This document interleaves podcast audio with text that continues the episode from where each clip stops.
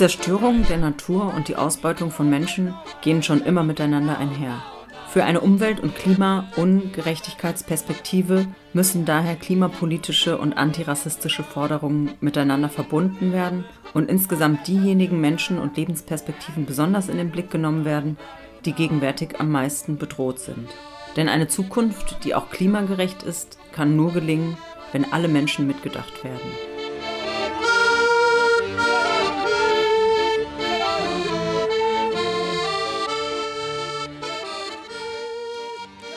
Dabei gelernt habe, ist halt auch so, wie wichtig so Wissensweitergabe in der Bewegung ist und dass das halt auch oft was ist, was auf Waldbesetzungen schnell verloren geht, weil viele Menschen nur so ein, zwei Jahre dabei bleiben. Das ist irgendwie ganz spannend. Und dann Besetzungen halt auch wieder verlassen und mit ihnen halt auch das Wissen wieder geht.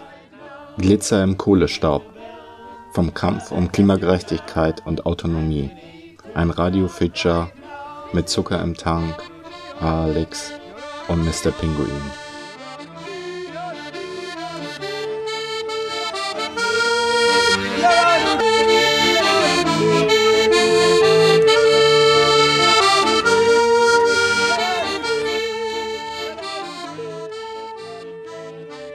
Im Verlag Assoziation A ist das Buch Glitzer im Kohlestaub vom Kampf um Klimagerechtigkeit und Autonomie erschienen. Herausgeberinnen sind Zucker im Tank. Wer oder was ist eigentlich Zucker im Tank und wie kamt ihr auf die Idee, überhaupt eine ja, Geschichte oder Bewegungsgeschichte über die Klimagerechtigkeitsbewegung zu produzieren? Genau, Zucker im Tank ist eine Gruppe, die normalerweise andere Gruppen bei Aktionen unterstützt. Also bei, vor allem bei direkten Aktionen, also sowas wie Blockade von Kohlekraftwerken, Kreuzfahrtschiffen und anderen Sachen, die halt nerven. Und dafür bietet die Gruppe Workshops an und macht Bildungsarbeit. Und zu der Idee mit dem Buch äh, sind sie gekommen, weil der Verlag Assoziation A gerne was so zu autonomen anarchistischen Perspektiven in der Klimabewegung angefragt, also haben wollte und daraufhin der Gruppe geschrieben hatte. Also es ist auf jeden Fall ein Gemeinschaftsprojekt gewesen. Also im Grunde gab es halt diesen kleineren Kreis an HerausgeberInnen, die so vornehmlich von Zucker im Tank waren und knapp 70 andere Leute, die Sachen beigesteuert haben, die äh, Texte geschrieben haben, Texte gelesen haben, Fotos beigesteuert haben. Also es ist im Grunde ein Buch auch von Aktivistinnen direkt aus der Bewegung. Justice!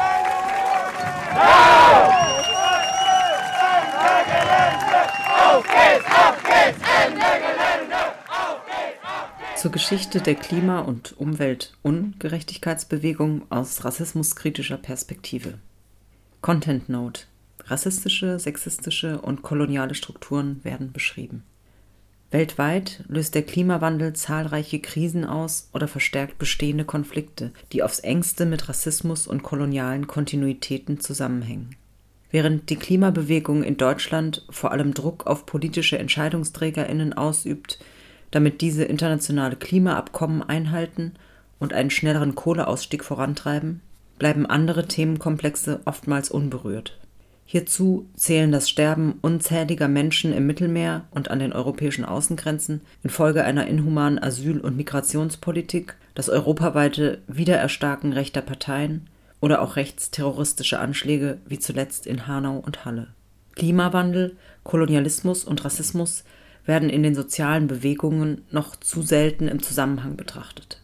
Dabei ist das enge Verhältnis dieser Phänomene in der Covid-19-Pandemie deutlich erkennbar Einerseits ist die Pandemie die Folge der fortschreitenden Ausbeutung und Zerstörung von Ökosystemen. Andererseits zeigen sich auf gesellschaftlicher und politischer Ebene rassistische Kontinuitäten im Umgang mit der Pandemie, etwa in Form eines massiven Nord-Süd-Gefälles in der weltweiten Impfstoffverteilung, da der Schutz von Patentrechten großer Pharmakonzerne über die Gesundheit von Menschen gestellt wird, oder in Gestalt einer deutlich höheren Sterblichkeitsrate von BIPOC die Covid-19-Pandemie steht im Kontext der Klimakrise und macht strukturelle Ungleichheiten deutlich erkennbar und verschärft diese weiter. Zwar betrifft der Klimawandel alle Menschen, jedoch nicht auf gleiche Weise.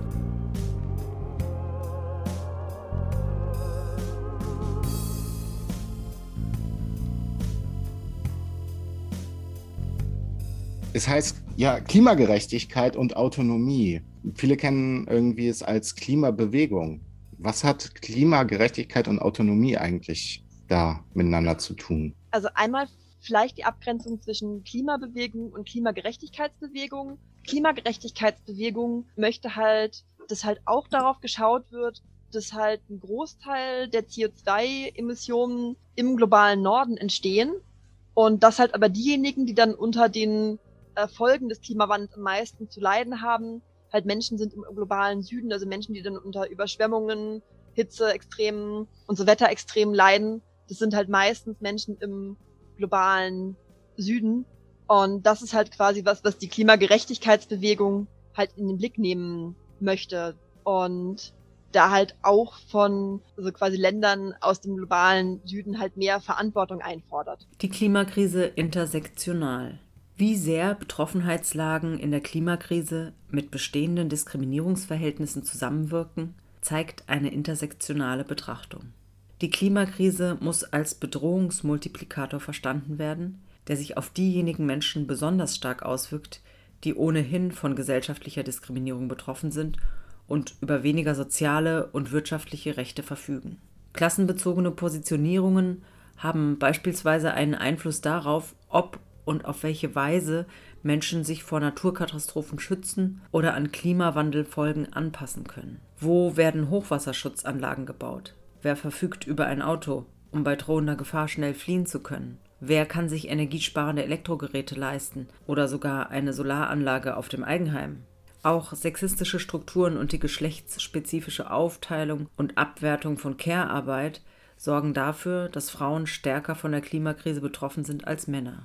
Sie sind nicht nur häufiger in der Landwirtschaft tätig, wo sich der Klimawandel ohnehin stark auswirkt, sondern auch oft für die Wasser- und Energieversorgung der Familie zuständig. Wenn Haushalte dann auch noch auf holzbasierte Heizmaterialien angewiesen sind oder der Zugang zu sauberem Wasser erschwert ist, bedrohen die Zunahme von Dürren, Überschwemmungen oder die großflächige Abholzung und Zerstörung von Wäldern die tägliche Arbeit und das Leben von Frauen unmittelbar und existenziell.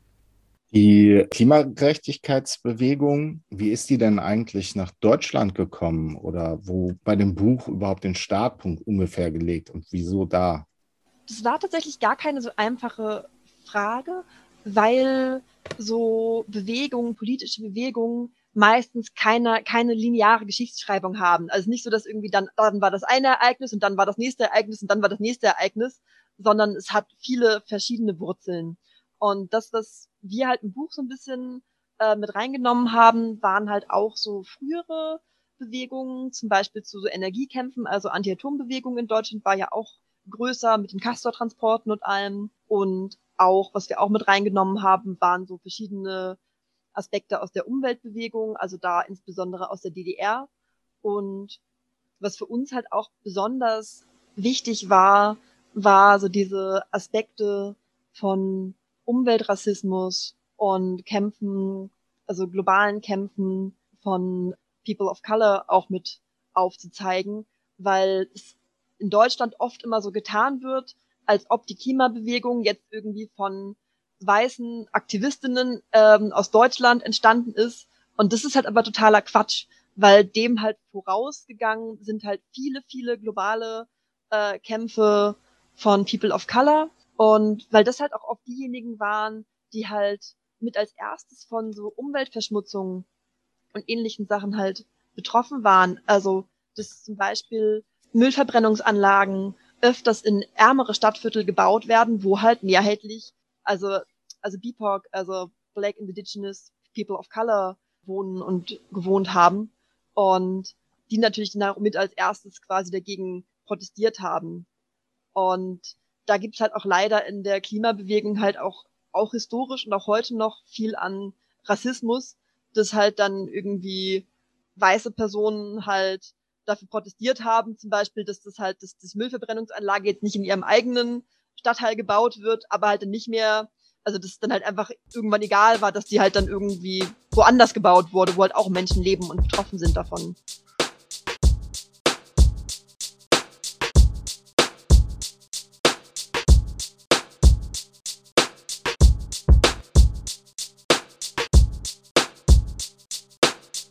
Vom Kampf gegen Umweltungerechtigkeit. In einer überwiegend schwarzen und von Armut geprägten Gemeinde in Afton, North Carolina, USA, protestierten in den 1980er Jahren die BewohnerInnen gegen eine geplante Giftmülldeponie. In dem über drei Jahre andauernden Widerstand kam es bei der längsten Protestaktion von mehr als sechs Wochen zur Verhaftung von mehr als 500 Demonstrierenden. Der Protest stellte nicht nur eine der größten Aktionen zivilen Ungehorsams im Süden der USA seit der Bürgerinnenrechtsbewegung dar, sondern gilt auch allgemein als Auftakt der Umweltungerechtigkeitsbewegung. Doch bereits zuvor kam es zur Verbindung sozialer und ökologischer Fragestellungen durch BIPOC, die gegen umweltbezogene Ungerechtigkeiten kämpften. Nachdem 1967 der elfjährige Victor George auf einer Mülldeponie in einem Wasserbecken in der Nähe seiner Schule ertrank, löste dies insbesondere den Protest afroamerikanischer Studierender aus, da solche Mülldeponien sich vorwiegend in schwarzen Wohngegenden befanden. Ebenfalls in den 1960er Jahren organisierten die Gewerkschafterinnen und Bürgerrechtlerinnen Dolores Huerta und Cesar Chavez vor allem lateinamerikanische Landarbeiterinnen um für höhere Löhne und einen besseren Arbeitsschutz zu kämpfen, da viele von ihnen am Einsatz gesundheitsschädlicher Pestizide erkrankten. Die von Huerta und Chavez in Zusammenhang des Delano-Traubenstreiks mitgegründete Gewerkschaft United Farm Workers blickt außerdem auf eine Geschichte der solidarischen Zusammenarbeit mit der Black Panther Party zurück. Hierzu zählt auch ein gemeinsamer Boykottaufruf von 1969 gegen eine Lebensmittelkette, die weiterhin die unter ausbeuterischen und umweltschädlichen Bedingungen produzierten kalifornischen Trauben verkauft hatte. Die 1987 unter der Federführung des Bürgerrechtlers Benjamin Chavis in den USA durchgeführte Studie Toxic Wastes and Race war eine wesentliche Grundlage für den späteren Begriff des Umweltrassismus und bestätigte den bisherigen Protest von BIPOC. Die Untersuchung zeigte, dass für BIPOC eine fünfmal höhere Wahrscheinlichkeit besteht, in der Nähe von gesundheitsschädlichen Gift- und Sondermülldeponien zu leben, als für weiße Menschen. Wie habt ihr versucht, dieses Dilemma der Wahrnehmung als ja, weiße Mittelschichtsbewegung, wie die Klimagerechtigkeitsbewegung zu, ihr zugeschrieben wird oder teils wahrgenommen wird und gleichzeitig, dass man sich als globale widerständige Bewegung begreifen will. Also ein Punkt, wie wir halt versucht haben, das aufzulösen, das ist mit der Zeitleiste, dass wir da halt eine komplette also Zeitleiste im Buch haben, die halt so verschiedene Ereignisse von Widerstand von ähm, BIPOC-Personen aufgreift und halt insbesondere das mit den MAPA, das sind die äh, Most Affected People and Areas, also die am meisten betroffenen äh, Regionen und Menschen von Klimawandelfolgen betroffen und dass da halt auch ein Fokus drauf gelegt wurde. Und was wir halt auch probiert haben, ist halt so ein bisschen darauf zu achten, wie wir Geschichten erzählen. Also dass halt in der Klimabewegung oft diese Geschichte bedient wird, dass halt Klimawandel, da ist irgendwas, wo die zukünftigen Generationen drunter leiden und wo wir dann die zukünftigen Generationen vor bewahren können. Aber das ist halt auch eine westliche Perspektive, die halt vor allem Länder wie Deutschland in den Blick nimmt und halt außer Acht lässt, dass es halt heute schon Inseln gibt, die irgendwie versinken, dass es heute schon Extremwetterereignisse gibt, dass es heute schon Klimaflüchtlinge gibt, die ihre Heimat verlassen müssen wegen Klimawandelfolgen und den daraus resultierenden Konflikten. Und das haben wir halt auch versucht, in das Buch einzubringen. Und dadurch, dass halt irgendwie auch so viele AutorInnen bei dem Buch dabei waren, da haben wir halt auch insbesondere nach BIPOC-Aktivistinnen auch nochmal gesucht und irgendwie versucht, die als AutorInnen zu gewinnen und halt irgendwie auch versucht, da auch andere marginalisierten Menschen Raum im Buch zu lassen. Und es ist uns teilweise gelungen, aber ich denke mal, das ist auch auf jeden Fall was, was wir auch aus dem Buchprozess gelernt haben, dass wir damit viel früher hätten anfangen müssen, dass wir das viel stärker hätten forcieren müssen, um halt irgendwie nicht weiter dieses Narrativ zu bedienen, dass es halt irgendwie eine mehrheitlich weiße Bewegung ist. Noch immer kommt Race eine entscheidende Bedeutung in der Verteilung von Umweltbelastungen zu. In sogenannten Opferzonen, Sacrifice Zones, kulminiert dabei häufig all das, was in die Klimakrise geführt hat. Systemischer Rassismus, Umweltzerstörung und Landnahme durch zunehmend deregulierte Großkonzerne und handlungsunwillige Regierungen. Die Umweltzerstörung und Belastung ist in solchen Gebieten besonders hoch und wird oft durch Industrien oder das Militär verursacht. Außerdem befinden sich diese Opferzonen häufig an Orten, an denen Menschen ohnehin erschwerte Lebensbedingungen haben und weniger in der Lage sind, sich gegen solche umweltzerstörenden Machenschaften zu wehren. Ein Beispiel hierfür ist das Niger-Delta, wo bereits seit den 1950er Jahren unter menschenrechtswidrigen Bedingungen Öl gefördert wird und die lokale Bevölkerung und Umweltaktivistinnen bereits seit Jahrzehnten das Vorgehen der Ölkonzerne anprangern. In Europa ist Umweltrassismus noch kaum ein Thema. Erst 2021 wurde in Großbritannien durch eine Klage gerichtlich festgestellt, dass der Tod der neunjährigen Schwarzen Ella Adu Kissi Debra auf die hohe Luftverschmutzung in ihrem Wohnviertel zurückzuführen ist.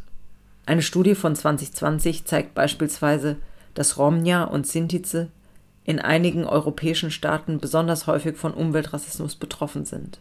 Aber auch in Deutschland verweisen Statistiken darauf, dass BIPOC mehr Luft, Lärm oder Hitzebelastungen ausgesetzt sind, wie es in einer erst 2021 erschienenen Kurzstudie zu Umweltrassismus in Deutschland zusammengetragen wurde. Die Zerstörung der Natur und die Ausbeutung von Menschen gehen schon immer miteinander einher. Für eine Umwelt- und Klima-Ungerechtigkeitsperspektive müssen daher klimapolitische und antirassistische Forderungen miteinander verbunden werden und insgesamt diejenigen Menschen und Lebensperspektiven besonders in den Blick genommen werden, die gegenwärtig am meisten bedroht sind. Denn eine Zukunft, die auch klimagerecht ist, kann nur gelingen, wenn alle Menschen mitgedacht werden. Das Osterholz war blau, so viel Police waren da. Und Menschenmeier ging spazieren, als er die Menschenmenge sah. Und er fragte irgendeinen, sag mal, ist das hier ein Fest? So was ähnliches sagte der, das Osterholz wird besetzt. Wird auch Zeit, sagte Menschmeier, das ist doch nicht okay, dass die Bäume alle fallen, das tut mir in der Seele weh. Doch der Grülteke, der brüllt, räumt den ganzen Wald. Meine Bagger wollen baggern und das schon möglichst bald.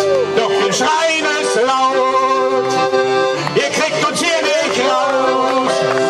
Das ist unser Wald und kein Platz für... Die Klimagerechtigkeitsbewegung ist sehr vielfältig. Mobilisierungen gegen die sogenannten COP oder Klimagipfel werden beschrieben im Buch Klimacamps von England, Deutschland und auch Rheinland gegen Kohlekraftwerke. Und natürlich zwischendrin, auch das im Buch, immer wieder direkte Aktionen des zivilen Ungehorsams als auch der Sabotage von Kleingruppen oder Massenaktionen wie bei Ende Gelände. Ein großer Teil des Buchs behandelt aber insbesondere auch die sogenannten Waldbesetzungen. Feld-, Wald- und Wiesenbesetzungen haben in Deutschland eine lange Tradition. Ein Kapitel lautet in dem Buch Kelsterbach, äh, Hambi Dani, ein Zusammentreffen mehrerer Generationen. Vielleicht nochmal für auch die, die jetzt nicht also ganz tief in der Klimagerechtigkeitsbewegung sind. Was waren denn überhaupt diese Waldbesetzungen? Und ja, welche zentralen Reflexionen habt ihr bei eurer Arbeit an dem Buch so herausstellen können?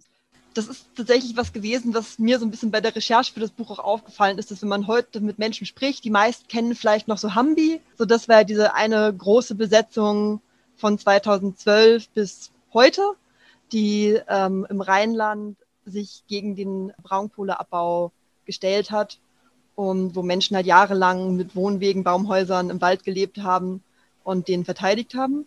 Also Kelsterbach, das war eine Besetzung, die war im Grunde direkt, direkte Vorläuferbesetzung äh, vorm Hambi. Und es ist quasi ein bisschen das Brückenglied zwischen so den früheren Hüttendörfern aus den 80ern und den Blockaden, die es damals gab, zur heutigen BesetzerInnen-Szene, würde ich sagen. Weil Kelsterbach, das war eine Besetzung im, am Frankfurter Flughafen, die direkt angeschlossen hat im Grunde an die Startbahn-Westbewegung da in den 80ern. Und in Kelsterbach wurden im Grunde viele von den Techniken und Taktiken, die heute auf Waldbesetzungen genutzt werden, entwickelt. Da wurde sich überlegt, okay, wie können wir das überhaupt machen mit dem Baumhausbau? Wie kann das sicher funktionieren? Da wurde auch das erste Mal ein Tunnel gebaut. Und das fand ich dann halt auch ganz spannend zu sehen bei der Recherche, dass halt so äh, Sachen und Techniken halt weitergetragen werden. Also dass dann halt der Tunnel, der in Kelsterbach das erste Mal gebaut wurde, halt im Hambi weiterentwickelt wurde und im Hambi hat er dann drei, vier Tage gehalten bei der Räumung, in Kelsterbach nur einen halben. dass die Geschichte dann danach halt auch weiterging. Also dass halt aus dem Hambi selber heraus ganz, ganz viele neue Waldbesetzungen entstanden sind. Jetzt auch gerade die neu, also eine der neueren wäre jetzt zum Beispiel der Danny. Da ging es ja darum, so die Verkehrswende als Thema zu setzen und gegen den Bau von der Autobahn zu protestieren. So was ich halt auch dabei gelernt habe, ist halt auch so, wie wichtig so Wissensweitergabe in der Bewegung ist und dass das halt auch oft was ist, was auf Waldbesetzungen schnell verloren geht, weil viele Menschen nur so ein, zwei Jahre dabei bleiben. Das ist irgendwie ganz spannend. Und dann Besetzungen halt auch wieder verlassen und mit ihnen halt auch das Wissen wieder geht. Was man in dem Buch, du hattest es schon angesprochen, am Beispiel des Tunnelbaus auch ähm, so ein bisschen nachvollziehen kann, äh, aber auch bei den Baumhäusern. Es gibt so eine permanente Weiterentwicklung. Ne? Zuletzt vielleicht da noch ein, zwei Worte zu. Schaukeln im Wald. Was hat es damit auf sich und warum ist das wichtig? Ja, das war so eine Taktik, die im Dani entwickelt wurde. Und da wurde sich halt die Frage gestellt, wie können ganz, ganz viele Menschen, die total Interesse daran haben, den Wald zu beschützen, auch mit direkten Aktionen zu beschützen, aber denen halt die Skills dazu fehlen, die halt vielleicht nicht hoch in die Baumhäuser hochklettern können, weil es dafür halt ein Klettertraining braucht. Und wie können die quasi auch die Räumung effektiv verzögern? Und da wurde die Idee mit den Schaukeln entwickelt. Also da ist dann immer so ein Mensch mit einer, einem kleinen Holzbrett in zwei Meter in die Höhe in den Baum geklettert. Also das, was man halt noch mit so freiem Klettern gut hinbekommen kann, hat sich da reingesetzt. Und für die Bullen macht es das natürlich viel, viel aufwendiger, weil sie bei jedem einzelnen Baum einmal mit den, mit den Kletterkops hin müssen, hoch müssen, die Person räumen müssen. Das ist natürlich viel schwieriger, als wenn einfach so ein Haufen Menschen auf dem Boden sitzt.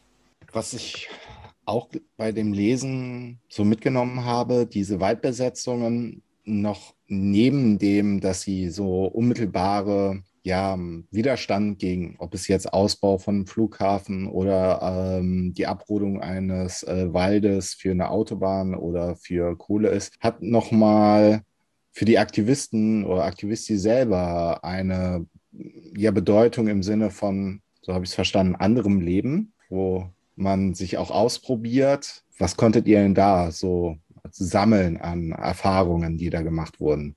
Ich glaube, viele ist, ist eine Waldbesetzung dann halt auch so der erste Punkt von so Politisierung. Da kommt man an einen Ort und da wird plötzlich alles anders gemacht. Da gibt es irgendwie keine Chefin, die einem sagen, hey, so läuft es, so und tust du das jetzt so und so, ähm, sondern man kann halt selber entscheiden und selber überlegen, was man für richtig hält und halt auch so dieses Experimentierfeld von gemeinsam im Alltag Entscheidungen treffen, wie das gut funktionieren kann.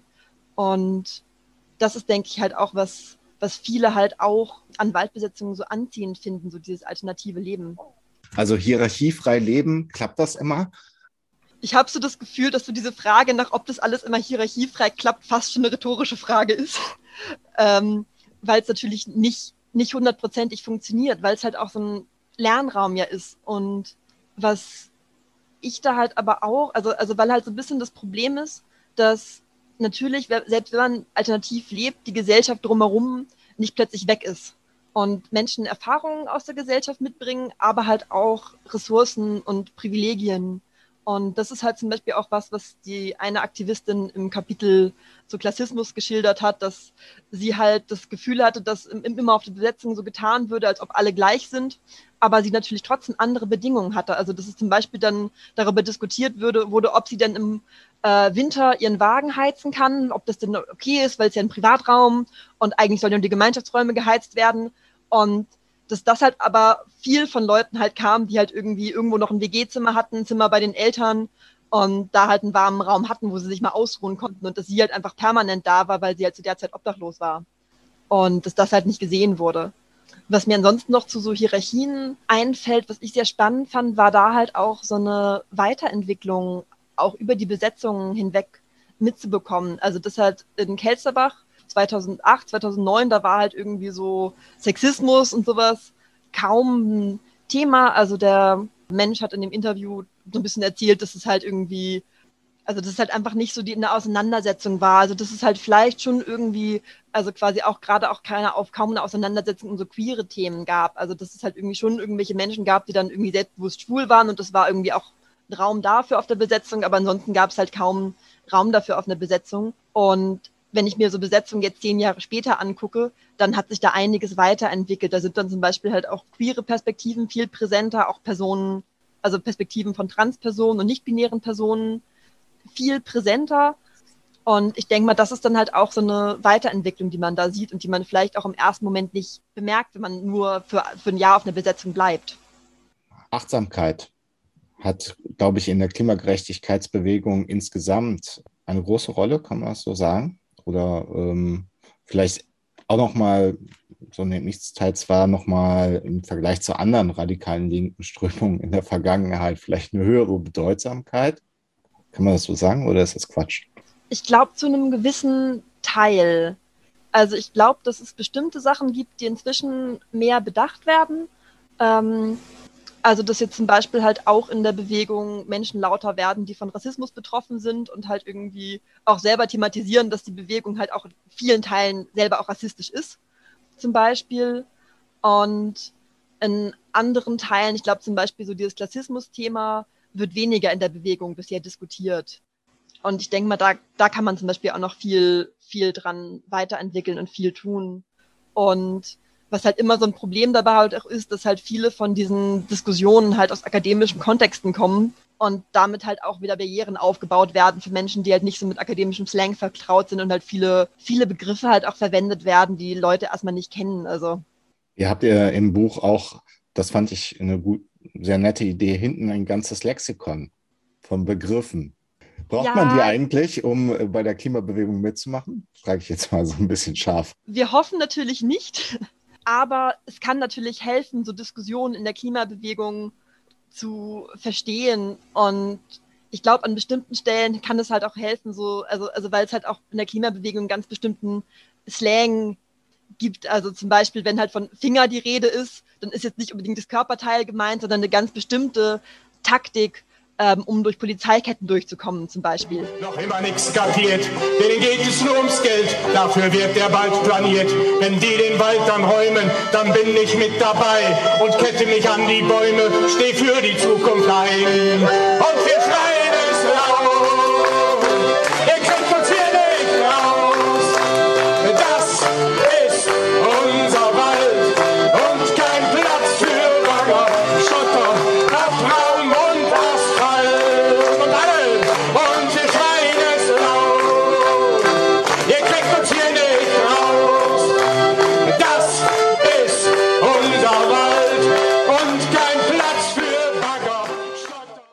Wie Mike einen neuen Namen fand.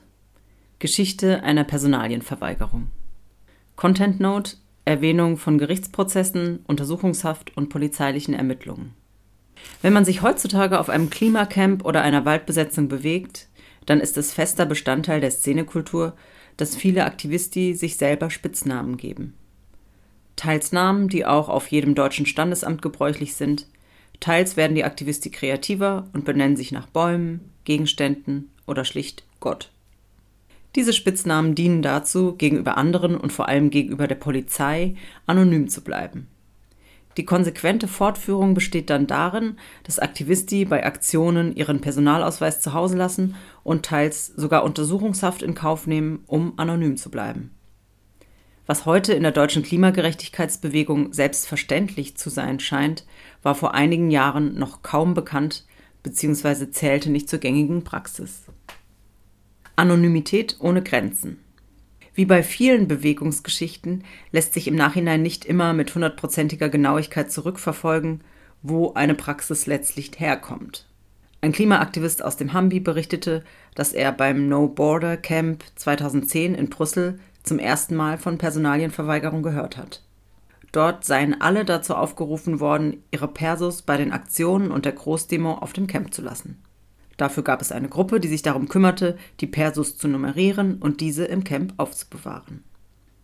Die Persos wurden also nummeriert und im Camp gelassen. Das stellte eine praktische Form der Solidarität mit Geflüchteten dar, von denen viele keine anerkannten Dokumente hatten. Denn wenn alle keine Persos dabei haben, dann gehen diejenigen, die keinen gültigen Personalausweis besitzen, leichter in der Menge unter. Auch in Frankreich in der SAT, Zone à défendre, zu verteidigende Zone im Gebiet Notre-Dame-des-Landes, einem seit 2007 besetzten Gelände, auf dem ein Flughafen gebaut werden sollte, war es gängige Praxis, die Personalien zu verweigern.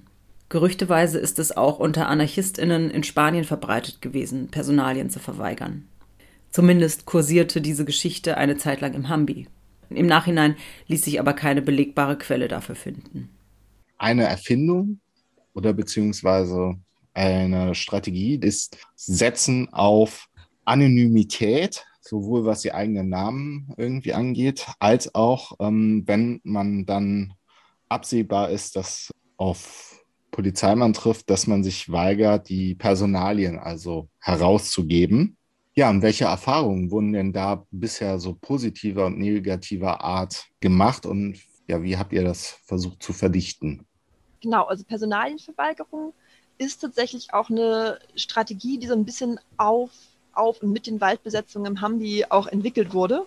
Und insbesondere da konnten viele positive Erfahrungen auch damit gemacht werden, weil halt Waldbesetzungen ein Ort sind, wo halt Menschen von, also überall aus Europa und darüber hinaus zusammenkommen und es für die Polizei dann halt oftmals nicht, also schwerer möglich ist, irgendwie jetzt zurückzuverfolgen, wer jetzt woher kommt und wer jetzt wer ist, als wenn man irgendwie so eine lokale Stadt hat, wo die Polizei halt ihre fünf Nasen schon kennt, so. Und da war es auf jeden Fall, denke ich, eine erfolgreiche Strategie auch mit, weil es halt natürlich auch so Repressionen verhindern kann, erstmal, weil es halt dazu führt, dass Leute im Nachhinein keine Gerichtsverfahren erstmal haben. Und wo es auch gut geklappt hat, ist, denke ich, so Massenaktionen von zum Beispiel Ende Gelände, also wo dann so tausende Menschen in den Tagebau stürmen und das dann für die Polizei auch gar nicht möglich ist, so viele Menschen überhaupt zu erfassen in ihren Daten. Also da war das teilweise so, dass Menschen einfach in den Bus gesetzt und dann halt weggefahren wurden und wieder rausgelassen wurden. Und das war es dann halt. Also die Polizei hat gar nicht mehr versucht, irgendwie Personalien zu kontrollieren. Und gleichzeitig ist es halt aber auch eine Schwierigkeit in der Bewegung mit der Anonymität einen guten Umgang zu finden, weil es natürlich auch heißt, dass wenn es dann bei einzelnen Leuten zu Gerichtsprozessen kommt, dass dann halt oft die äh, Genossinnen von der Aktion nicht mehr beim Prozess dabei sein können, weil sie dann natürlich auch Angst haben müssen, dass da direkt wieder Personalien kontrolliert werden. Und das insofern halt teilweise nicht so gut gelungen ist, da Menschen mit Prozessen nicht so alleine zu lassen. Vielleicht noch mal eine Nachfrage. Also hier in Köln-Kalk gibt es ja auch das große Polizeipräsidium. Hier kommen dann häufiger äh, auch so Klimaaktivisten, ich weiß, ich glaube von Lützerath oder whatever, irgendwoher. Die sitzen dann, ja, eine Woche irgendwie sind die im Gewahrsam. Ich weiß jetzt gar nicht, was denen überhaupt vorgeworfen wurde. Also nehmen da nicht schon ziemlich viele Leute da so Art Präventivstrafe dann in, in Kauf auch? Ja, das, wo du das gerade erwähnst mit den sieben Tagen Gewahrsam, das ist tatsächlich eine Neuerung jetzt im Polizeigesetz gewesen in NRW, dass das jetzt möglich wurde. Davor konnte man mit Personalienverweigerung nur bis zum Folgetag in Haft bleiben. Und durch diese Verlängerung jetzt halt sieben Tage, deswegen wird das Ganze auch Lex Hambi genannt in einigen Kreisen. Und das ist natürlich was, das Menschen auch abschrecken soll und das Menschen Angst machen soll. Und was, denke ich, auch in einigen sind zu Teilen halt auch, auch wirkt. Und es ist dann tatsächlich auch so, dass den Menschen eigentlich nichts anderes vorgeworfen wird, als dass sie halt irgendwo, also zum Beispiel irgendwo waren, wo sie nicht sein sollten und jetzt halt die Personalien herausgefunden werden müssen und dafür sollen die Leute eine Woche da bleiben. Anonymität in der deutschen Klimabewegung. Anfänge. Bei der Waldbesetzung im Hambi fand ein reger Austausch mit Aktivisti aus Frankreich, Spanien und anderen Ländern statt. Internationals waren also an den Kämpfen im Hambi beteiligt und Aktivisti aus Deutschland nahmen an Besetzungen in anderen Ländern teil. Die autonome Zone im Hambi bot eine gute Grundlage, um besser herauszufinden, wie die Polizei auf Personalienverweigerung in Deutschland reagieren würde. Denn an einem Ort, an dem Aktivisti aus den unterschiedlichsten Regionen zusammenkommen, bietet das ganz andere Möglichkeiten, als wenn du in einer Kleinstadt wohnst und damit rechnen musst, dass die lokalen Bullen dich und deine Handvoll Freundinnen schon an der Nasenspitze erkennen. So konnte sich im Hambi zeitweise eine ganz eigene Anonymitätskultur entwickeln. Statt Pronomen oder Namen von Aktivisti zu verwenden, wurden einfach alle, die in einem bestimmten Barrio zusammenwohnten, als Mike bezeichnet. Der ehemals männlich konnotierte Name entwickelte sich zu einer geschlechtsneutralen Be Personenbezeichnung und wird teils heute noch von nicht-binären Menschen als Pronomen benutzt. Zur Entstehungsgeschichte von Mike gibt es mehrere Versionen. Einige behaupten, es gäbe ein Ur-Mike, nach dem sich alle anderen benannt haben. Andere meinen, dass es zwei Mikes gegeben hätte, die immer als die Mikes bezeichnet wurden und von ihnen kommend hätte sich die Bezeichnung ausgebreitet. Parallel zur Entwicklung im Hambi fanden die Massenaktionen von Ende Gelände ab 2015 jedes Jahr immer größeren Zulauf. Auch hierbei brachten Internationals diese Idee ein, zumal diese Aktionsform ein perfektes Umfeld für Personalienverweigerung bot. Im ersten Jahr noch zögerlich vorgetragen, wurden die Empfehlungen von Ende Gelände zur Personalienverweigerung jedes Jahr eindringlicher. Denn mehrere tausend, zumeist anonyme Menschen konnten in so kurzer Zeit schlicht nicht identifiziert werden. Für die Polizei war meist nicht mehr möglich, als eine Fast-ID durchzuführen. Statt einer umfangreichen erkennungsdienstlichen Behandlung mit Fotos, Angaben zu Größe, Tattoos und vollständigen Fingerabdrücken wurden nur halbherzig Bilder gemacht oder versucht, ein, zwei verklebtes Finger zu scannen. Teils wurden ganze Aktivistikgruppen einfach ohne Identifizierungsversuche in Reisebusse gedrängt und in der Pampa ausgesetzt. Ausgehend von den Ende-Gelände-Aktionen und dem Hambi verbreitete sich diese Strategie und wurde dann bei zahlreichen anderen Aktionen der Klimagerechtigkeitsbewegung mit mehr oder weniger Erfolg auch in anderen Städten Deutschlands erprobt. Umstrittene Taktik. Wenn man Personalien angibt, kann man damit manchmal eine kurzfristige Ingewahrsamnahme verhindern. Mit Personalienverweigerung sind die Chancen recht gut, Repressionsmaßnahmen langfristig zu vermeiden. Diese Wahl haben allerdings nur Personen mit offiziellem Wohnsitz in Deutschland. Gerichte argumentieren, dass bei Menschen ohne deutschen Pass oder festen Wohnsitz die sogenannte Fluchtgefahr größer ist. Daher landen sie auch mit Personalienangabe öfter in Untersuchungshaft. Eine Aktivistin aus dem Hambi, die mit Personalienverweigerung in U-Haft landete, erzählt. Wenn ich euch meine Identität sage, komme ich hier raus. Also werden viele von euch denken, ich bin selbst schuld, dass ich hier sitze. Meine Identität ist nicht das, was auf einem Stück Papier steht. Meine Identität ist das, was mich als Mensch ausmacht. Mein Wesen, meine Seele, alles, was ich in diesem Wald gelernt habe. Alles, was mir die Menschen dort gezeigt haben. Ich will das ungerechte und ungerechtfertigte Privileg eines deutschen Passes nicht nutzen. Ich bin ein Mensch und ich kämpfe für den Erhalt dieser Erde. Alles andere ist unwichtig. Offener Brief einer unbekannten Gefangenen nach der Räumung 2018. Ja, die Repression endet ja auch meistens nicht nur mit in Gewahrsamnahme oder Personalienkontrollversuchen, sondern der bürgerliche Staat versucht natürlich auch Delinquenz oder Widerständigkeit mit Gerichtsverfahren Anklagen zu brechen. Im Buch gibt es ein kleines Kapitel mit der Überschrift Lieber Knast als Schuhe. Welche Geschichte verbirgt sich dahinter? Genau, das ist eine Geschichte von einem Gerichtsprozess, der nach einer Blockade von der Hambachbahn stattgefunden hat. Also diese Bahn, die so Kohle vom Kraftwerk, also vom Tagebau ins Kraftwerk bringt. Und im Grunde sind die Angeklagten dafür keine Schuhe anhaben, vier Tage ins Ordnungshaft gekommen. Das kam dadurch zustande, dass der Richter nicht so ganz amüsiert darüber war, dass die Menschen sich selber offensiv verteidigt haben, dass die dem das halt auch schwieriger gemacht haben und dann halt nach Möglichkeiten gesucht hat, Leute zu bestrafen. Das war halt auch die eine Aktivistin, die das halt irgendwie dann auch sehr bewusst entschieden hat, dass sie halt lieber die Schuhe auslässt, als irgendwie sich da dem Richter zu beugen. Was in dem Kapitel auch angesprochen gesprochen wird, ist auch Laienverteidigung als auch ein Mittel der Prozessführung. Ist das weit verbreitet oder quasi auch eines der Experimentierfelder, wie man mit Prozessen umgehen kann? Ich glaube, so Laienverteidigung ist was, was insbesondere so im Bereich von so direkten Aktionen und Blockaden schon so ein bisschen verbreitet ist. Und das bedeutet, dass Aktivistinnen sich keinen Anwalt, keine Anwältin nehmen, sondern sich gegenseitig vor Gericht verteidigen, sich Prozesswissen aneignen. Und das ist im Grunde auch so eine, also selbst Empowerment-Strategie. Also das heißt, dass man irgendwie sich nicht diesem Gerichtsprozess ausliefern muss, sondern quasi aktiv den mitgestalten kann und nicht nur in Form von Anträgen, sondern auch indem Leute Konfetti mit den Gerichtssaal nehmen und versuchen sich da halt irgendwie trotz der ganzen Repression eine schöne Zeit zu machen.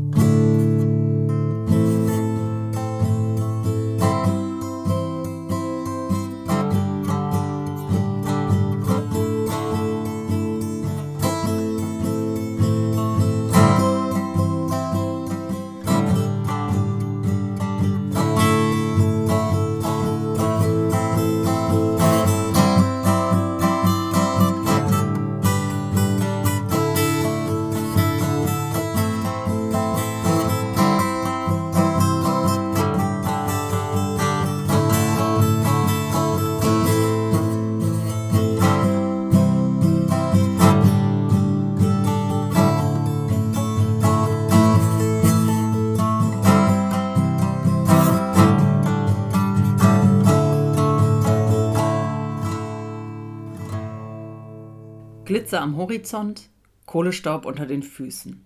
The end is near. So mag es manchen erscheinen.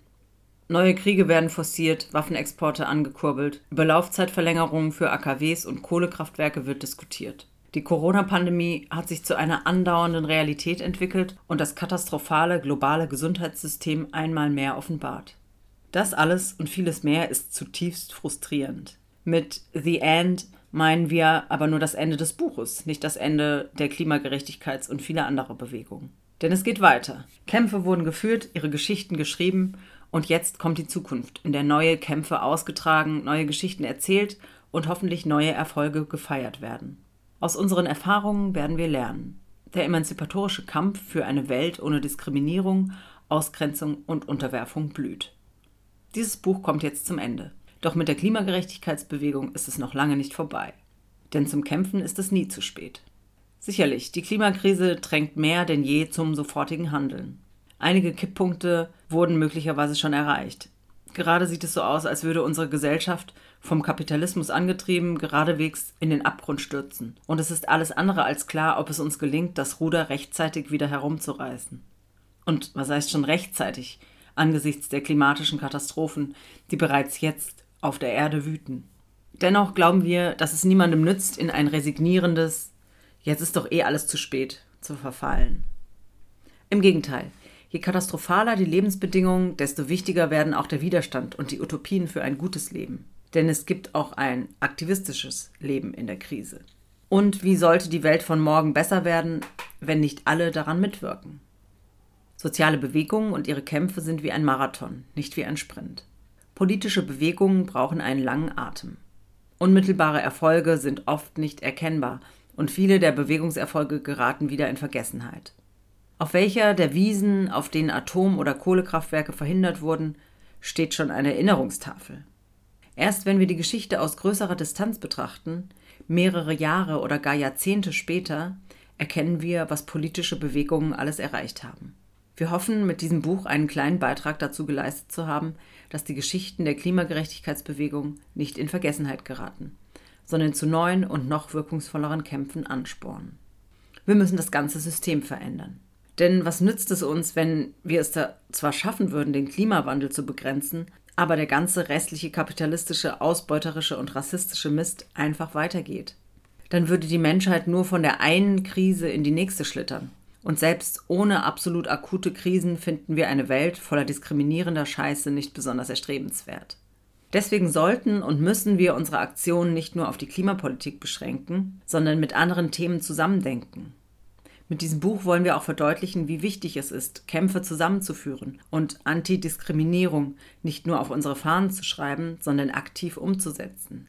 Der Fokus des Buches liegt zwar auf der Klimabewegung in Deutschland, aber von Ländergrenzen wollen wir uns nicht aufhalten lassen.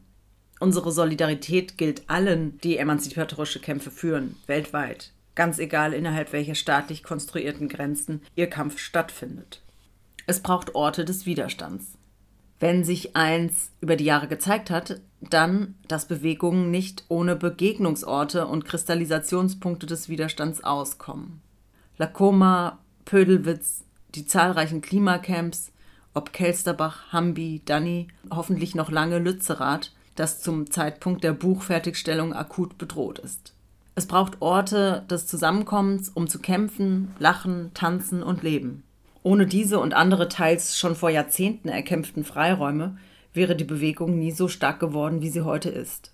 In diesem Sinne freuen wir uns, der Waldbesetzung im Hambi zum zehnjährigen Jubiläum 2022 alles Gute wünschen zu können. Es gibt noch viele Geschichten zu erzählen. Unser Fokus auf Graswurzelgruppen und direkte Aktionen dürfte deutlich geworden sein. Natürlich gibt es etliche AkteurInnen Aktionsformen, thematische Bereiche und somit Geschichten aus der Bewegung, die nicht im Buch abgebildet werden. Auch deswegen hoffen wir, dass ihr dieses Buch nicht nur lest, sondern als Inspiration für eure eigenen Aktionen versteht und dafür eure Geschichten zu erzählen. Wir wollen mit dieser Reise durch die jüngere Geschichte der Klimagerechtigkeitsbewegung in Deutschland Mut machen, selbst aktiv zu werden oder zu bleiben und die Hoffnung auf eine bessere Welt nicht zu verlieren.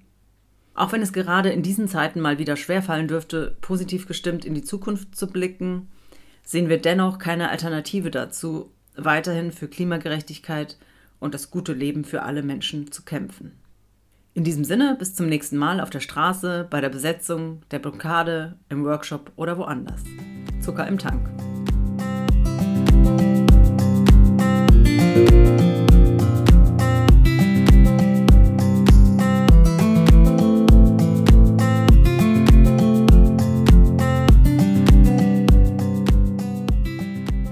Das Buch ist jetzt 2022 erschienen. In dem Schlusskapitel heißt es auch nochmal, ich glaube, das zieht sich auch so durch das Buch. Es gibt, braucht Orte des Widerstandes, also wo Menschen zusammenkommen, die sich gegen drohende Räumungen oder zu Massenaktionen halt verabreden. Für dieses Jahr droht die Räumung von Lützerath und an größeren Aktionen von Ende Gelände in Hamburg, jetzt schon im August, ähm, Aktionstage gegen den Aufbau neuer fossiler Gasinfrastruktur. Was glaubst du, wenn das Buch jetzt nicht 2022, sondern 2024 erschienen würde, welche Kapitel wären denn dann noch da drin oder welche Geschichten würden dann noch alle erzählt werden? Naja, also wenn man mal so ein bisschen utopisch denkt, dann würde ich sagen, die Geschichte davon, wie Lützerath gerettet wurde, wie es gelungen ist, mit Tausenden von Menschen in dieses Dorf zu kommen und da einfach die Räumung unmöglich zu machen. Die Geschichte davon, wie Deutschland dann doch viel früher aus der Kohle ausgestiegen ist und einfach auch eingesehen hat, dass es halt viel besser ist, auf dezentrale, lokale Energieversorgung zu setzen, dass das halt auch gegenüber krisenresistenter macht und in dem Zuge halt auch die Geschichte davon, also dass es Ende Gelände gelungen ist, erfolgreich gegen Erdgas zu protestieren und dass halt auch da der Ausbau gestoppt werden konnte von dem Kraftwerk, was da jetzt gerade geplant ist.